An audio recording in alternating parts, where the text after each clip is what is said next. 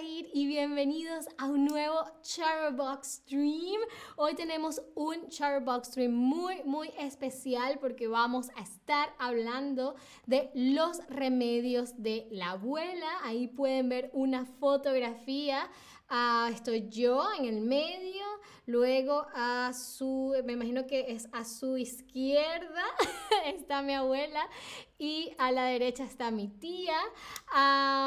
y bueno, yo creo que los, o sea, los remedios de los que vamos a hablar hoy no son exclusivos de mi abuela. Creo que son recetas y remedios que uh, creo que todas las abuelas o la mayoría de las abuelas en Latinoamérica comparten y quisimos compartirlos también con ustedes. Em, quiero saludar a todos, todas, todos los que ya han escrito algo en el chat.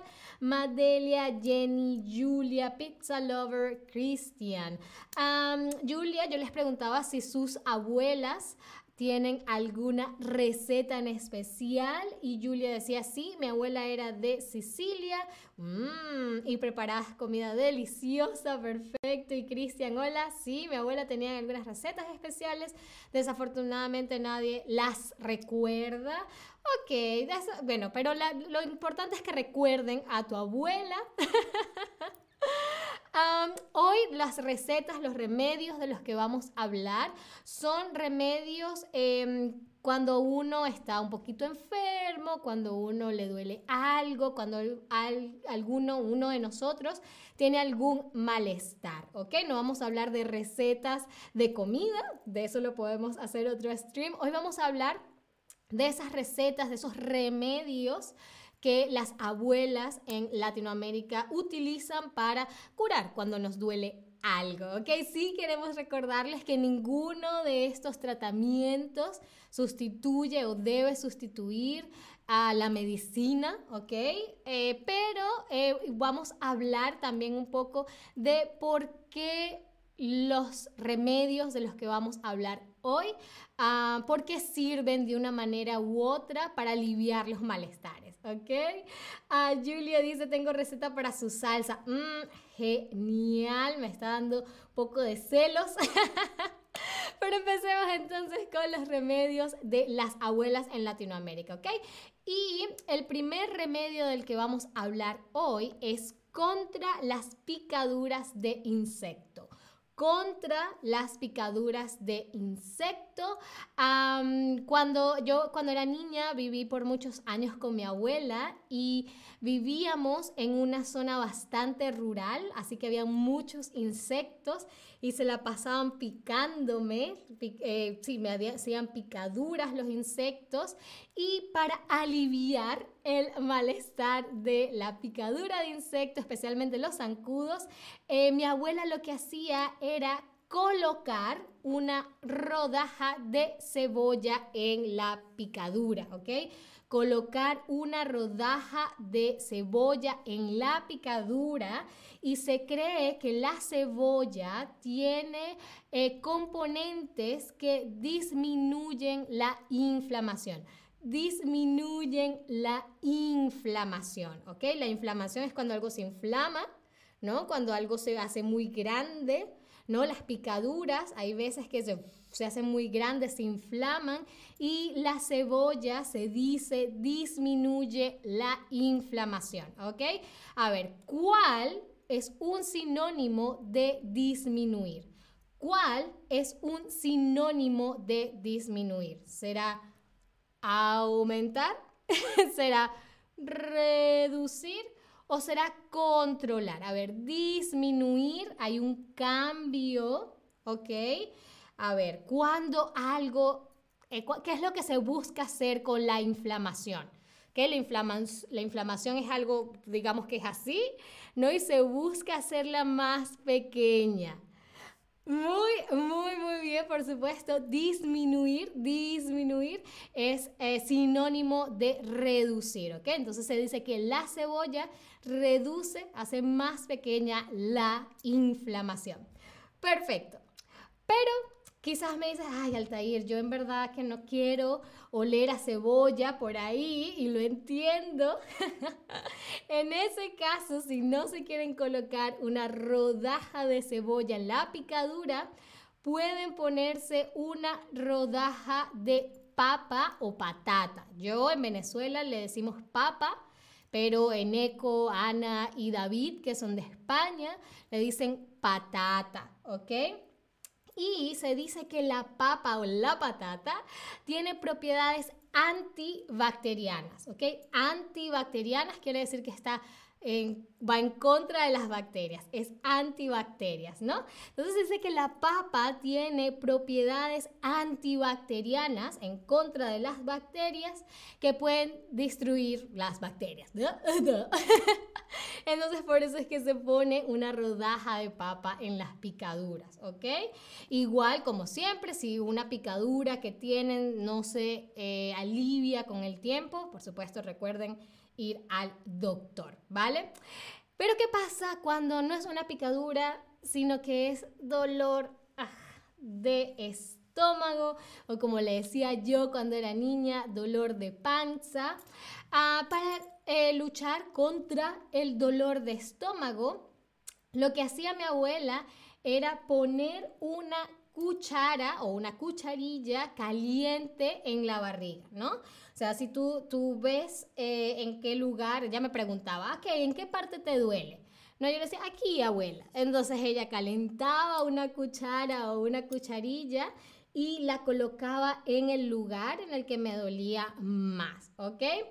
Ah, y sí, me, debo admitir que sí me aliviaba y quizás la razón por la que me aliviaba es que el calor eh, ayuda a relajar, relajar los músculos y el estómago se relaja y alivia un poco el dolor, ¿no? Además, el metal como el de la cucharilla o de la cuchara, es un buen conductor de calor. Por eso es que se utiliza una cuchara o una cucharilla para que conduzca más rápido el calor y ah, te alivie más fácil. Lo que sí tengo que decirles es que tienen que tener cuidado de no calentar la cuchara o la cucharilla demasiado, porque una vez mi mamá se le pasó un poco la mano y cuando me puso em, la cucharilla o la cuchara en el estómago, me quemé horrible, o sea, me saqué, o sea, no, no horrible, pero sí em, lo suficiente que me dejó una cicatriz que hasta hace un par de años tuve, ¿no? Entonces, cuidado con, con calentar demasiado la, la cuchara. Ah, también pueden ponerse simplemente unas compresas de eh, calientes, ¿no? Ah, ahora, para la siguiente eh, receta, para el siguiente mal que las abuelas eh, alivian con su magia, tenemos el orzuelo, ¿ok? Y la siguiente imagen que les voy a mostrar eh, no es muy bonita que se diga, así que eh, los advierto que es un poco desagradable, no demasiado, pero sí un poquito. Y vamos a hablar de un remedio contra los orzuelos.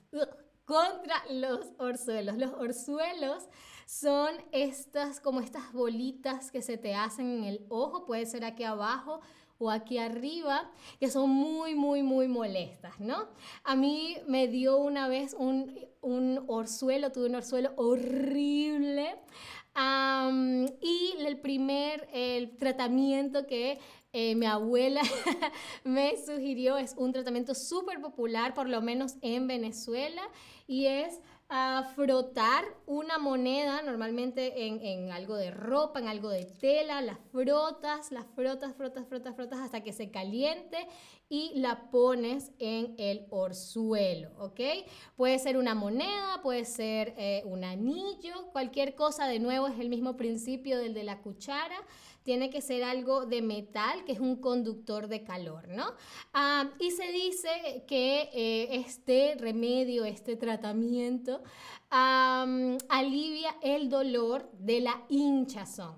La hinchazón, ¿ok?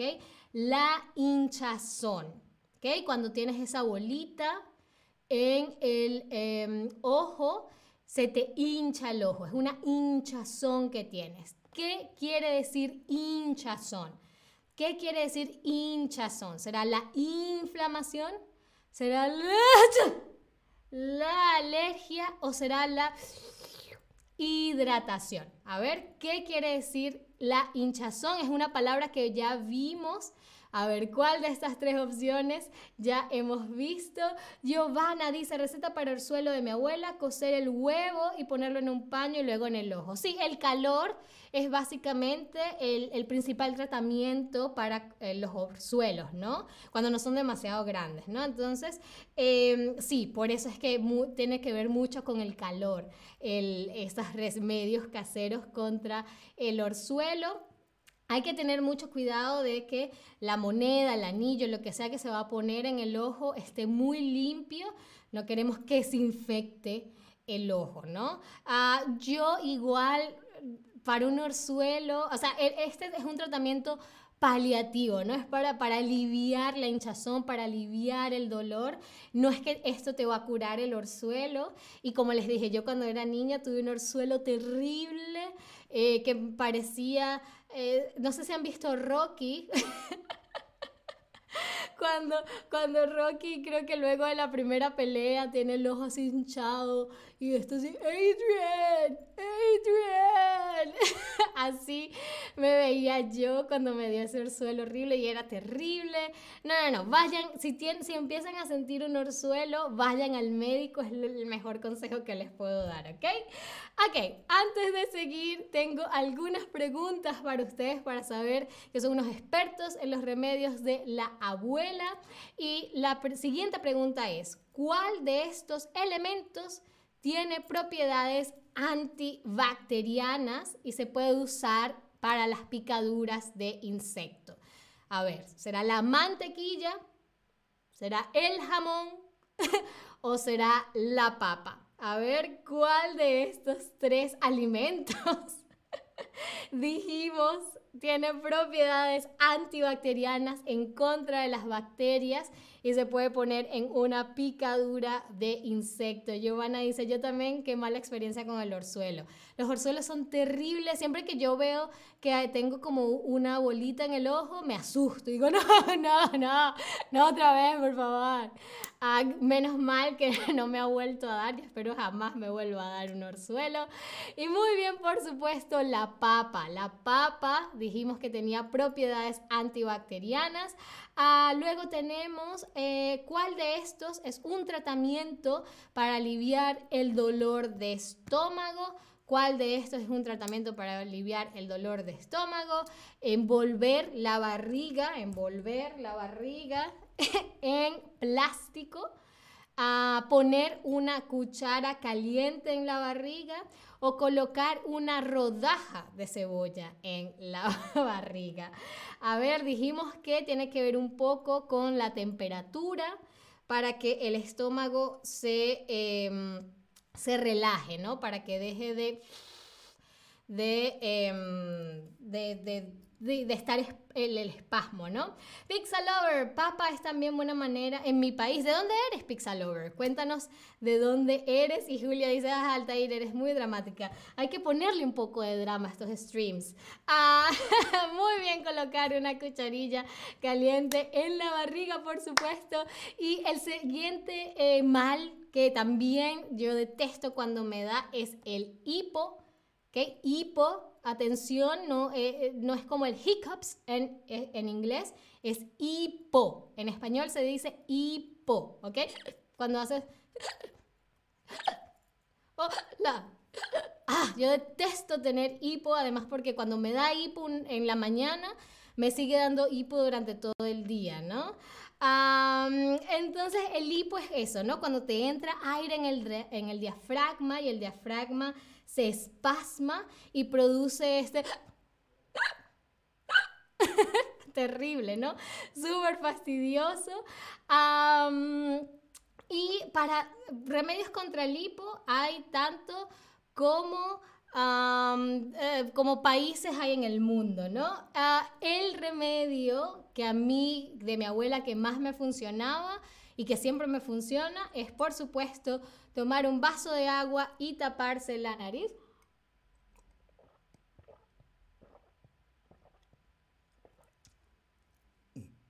Perdón. y eso es como, eh, es, siempre me cura el hipo, ¿no?